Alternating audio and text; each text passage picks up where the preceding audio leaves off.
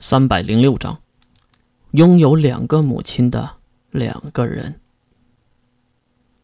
出淤泥而不染，入仕途而不荒诞。将一线带过来。听到月对杀生石的话，金龙头很是奇怪。大人，您这是要给血莲花用吗？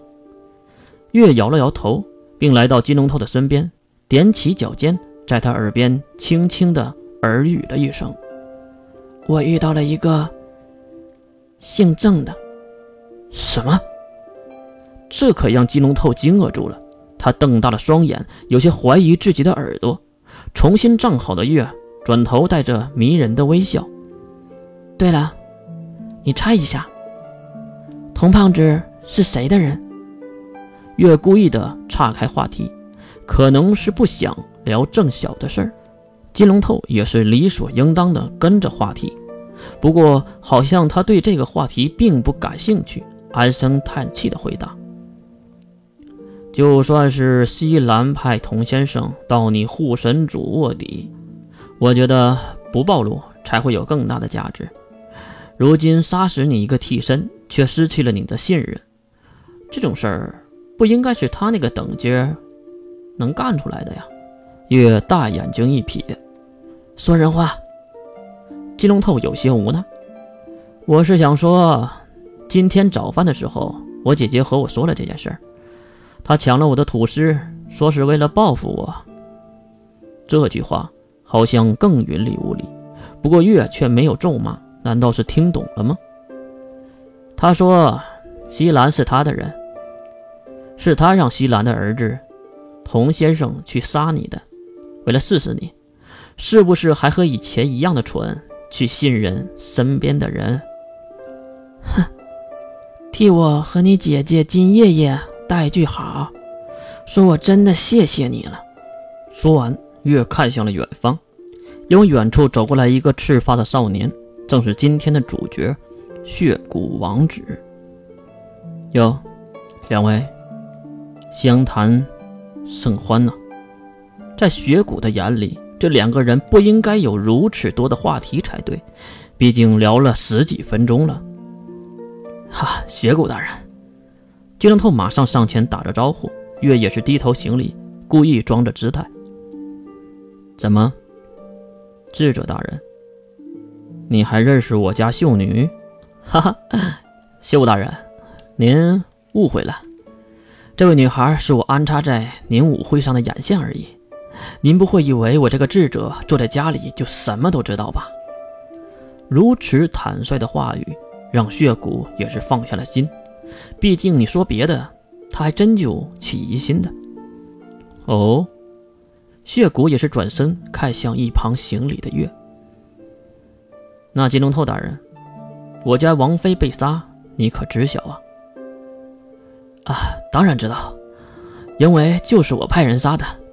如此恐怖的话语就这样轻描淡写的说了出来，换做其他人谁敢呢？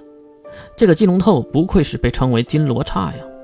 可是血骨却一点都不生气，毕竟他和月都是一个脾气，外表火热，其实内心冷静到了极点。杀得好，金龙头大人，一定有你自己的想法，对吧？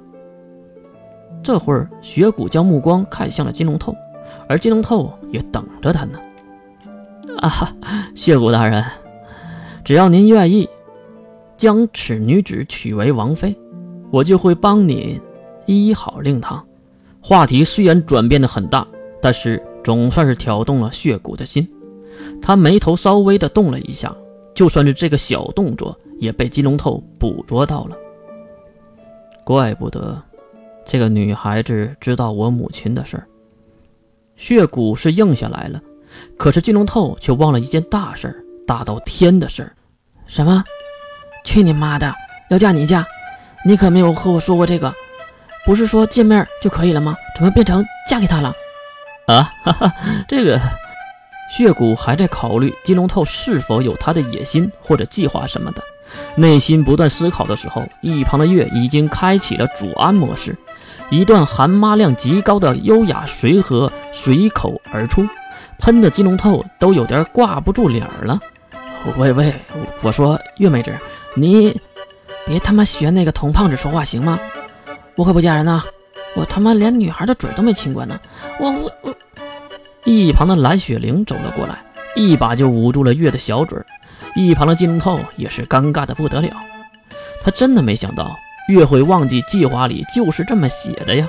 其实月是真的忘了，再加上让一个男的嫁给男人，他哪受得了啊？而且对月而言，让月死都没有这么恐怖吧？至于雪谷，都有点消化不了刚才月的优雅话语。刚才都说了什么？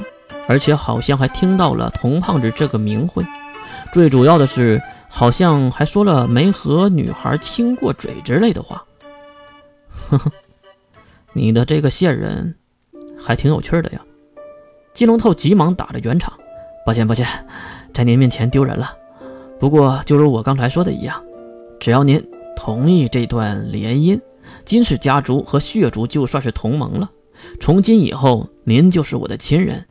至于亲人的家人，我当然也要帮忙了，对吧？金龙透应该是指着雪谷的母亲，说的也是。